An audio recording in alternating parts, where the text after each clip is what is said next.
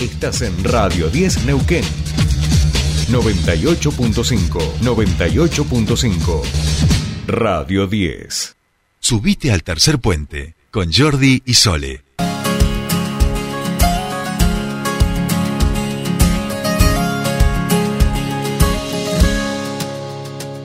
Yo no voy a avergonzarme de estas lágrimas, ni callar mi corazón, ni rendirme en el perdón, porque sincero lo que soy.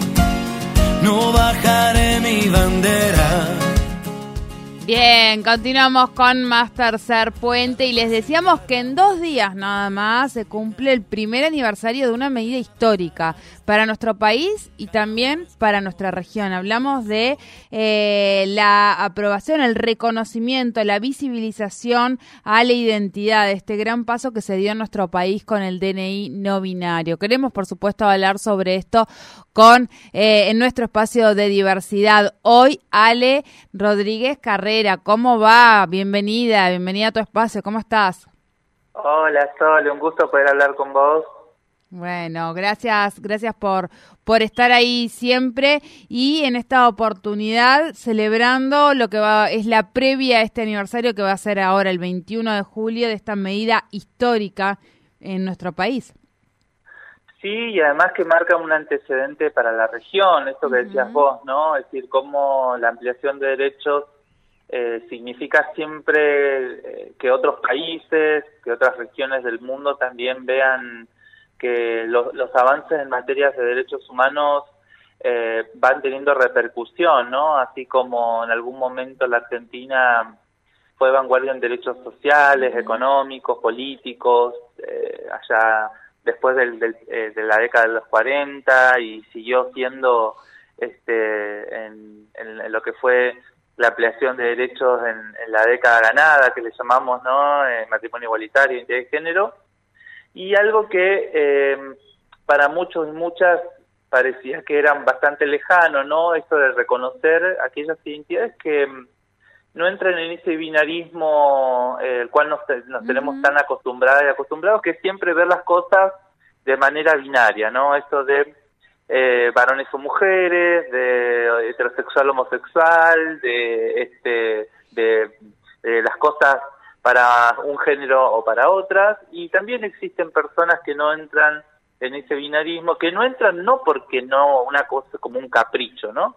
sino porque desde, desde siempre no han, se han sentido parte de esa lógica, porque ustedes saben que las identidades de género, las orientaciones sexuales, no son elecciones, no son cosas que elegimos. Venimos con, con esto, nacemos eh, con, con, con, con, una autopercepción de un género este, o con otro. Eh, tenemos gustos desde el momento en que comienza nuestra etapa de pubertad, y eso nadie nos impone, no es algo que, que, no es una moda, no es que ahora las personas no binarias son una moda, ¿no? Y entonces había que reconocerlas legalmente porque son una moda, no, son personas que este, siempre se sintieron de esta manera y bueno, bien que el Estado ya hace un año va a ser entonces que reconoce legalmente el DNI no binario y creo que eso hay que significa un motivo de festejo aun cuando haya cosas que quizás no nos atraviesan, ¿no? Es decir, yo me siento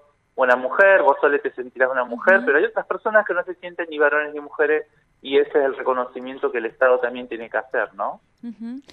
Eh, Ale, pensaba en la aplicación, ¿qué, experiencia han tenido? Bueno, todos aquellos que, que, supongo que, que, a través de, de, los espacios de diversidad, de tanto de provincia como de la municipalidad, han tenido la oportunidad de conocer cómo ha sido la aplicación. Imagino que que es un proceso también como todo, eh, como todas estas ampliaciones de derechos que hemos tenido en nuestro país, que por supuesto no es imposible, que, lo, que, insistiendo se puede, pero cómo, cómo ha sido la aplicación en, en, lo práctico, ¿no? En ir, presentarse, o sea, está el personal preparado, bueno, porque nos podemos encontrar con ciertas situaciones que siguen siendo eh, incluso a veces hasta dolorosas para aquellas personas que tienen que realizar este tipo de trámites que por tanto tiempo esperaron y bueno, todavía se encuentran con ciertas eh, barreras por ahí de, concepto, de valores de cada una de aquellas personas que, que, que realiza este trámite, ¿no? Sí, mira, la verdad que el trabajo que, hemos hecho acá desde la Subsecretaría de Diversidad, desde de ahora desde el Ministerio Mujeres y Diversidad, el trabajo que hemos hecho, eh, quienes nos hemos cargado la responsabilidad de entender que todas las personas necesitan eh, generar estos aprendizajes, las capacitaciones, las reuniones que hemos tenido con, con, quienes han estado a cargo de los registros civiles desde, desde la sanción de matrimonio igualitario hasta esta, este, este reconocimiento que han sido eh, no tantos directores provinciales de registro civil, que hemos podido coordinar, que hemos podido avanzar en capacitaciones, que hemos podido avanzar en poder este, sensibilizar a funcionarias y funcionarios de registros civiles ha hecho que hoy el trámite no sea un impedimento, no sea doloroso, no sea prejuicioso. Por supuesto que en, aún un principio habían eh, personas que decían no, en este registro no hacemos este trámite o, te mandaban a otro registro civil y eso hoy en, su gran mayoría no pasa. Eh, recordemos que la provincia de Neuquén es una provincia grande, que no solamente eh, estamos eh, tenemos presencia acá en Neuquén Capital, sino que hay registros civiles en toda la provincia, entonces hemos hecho un trabajo finito de poder también llegar a todas las, localidades de la provincia del Neuquén, y fundamentalmente porque, como te decíamos, te decía antes, es sido un proceso este, de poder llegar a, estos funcionarios, a estos funcionarios, de capacitar, de poder sensibilizar, porque en un, en un momento así te diría que fue bastante a veces difícil eh, porque el, si bien el trámite para el cambio registral, es decir, que yo me presento al registro civil y haciendo uso de la ley de, la identidad de la ley de identidad no, perdón, de la ley de identidad de género, puedo cambiar mi acta de nacimiento ya en, a esta altura con este reconocimiento eh, con el género autopercibido, ya sea varón, mujer o no binario o no binaria, eh, y el, funcionario ya, ya debe tener claro cuál es, digamos, el trámite. Pero en un momento eh, habían este, dudas, eh, habían personas que quizás eh, no entendían cómo hacer el trámite, persona personal del propio registro civil, ¿no? Pero bueno, todo eso lo fuimos este, superando. Yo creo que hoy en día eh, no hay impedimentos reales y concretos, por lo menos desde el punto de vista de lo que tiene que ver con las actuaciones del registro civil, Quizás algunos este, impedimentos que eso lo vamos a evaluar y lo estamos y queremos hacer una reunión con algunos organismos que tengan que ver con el tema directamente, por ejemplo el ANSES, el AFIP, ¿no?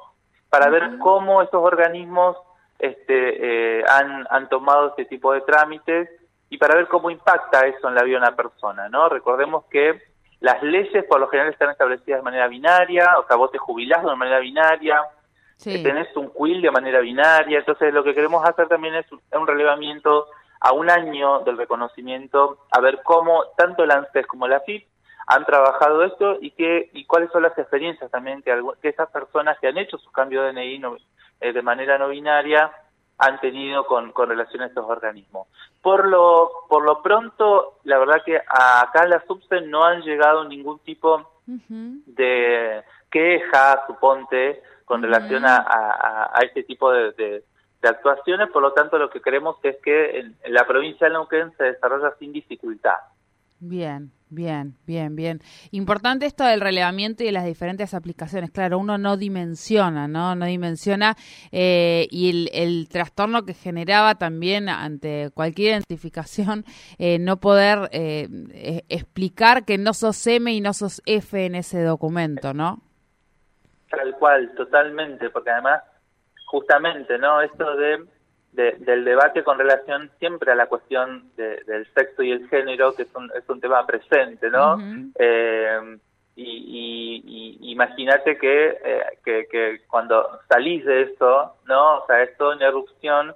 Eh, bueno, pero como decíamos antes, ¿no? Son, son aprendizajes que, que vamos eh, asumiendo las personas, que vamos también incorporando a nuestras vidas, porque bueno, nos criaron de una manera, ¿no? Para ver las cosas de manera binaria y, y, romper con eso eh, va a llevar su tiempo, y, pero es necesario porque porque tiene que ver con una realidad, ¿no? Entonces me parece que a un año de esta de, este importante reconocimiento, creo que valoramos, lo valoramos como un hecho positivo, porque aunque al principio parecía como algo no que, este, que generaba dudas, que, que eso de incertidumbres, que qué va a pasar cuando quiera salir del país, que qué va a pasar con la cuestión previsional, bueno, vos fíjate que al, parecer no ha pasado nada y la gente sigue viviendo su vida normalmente.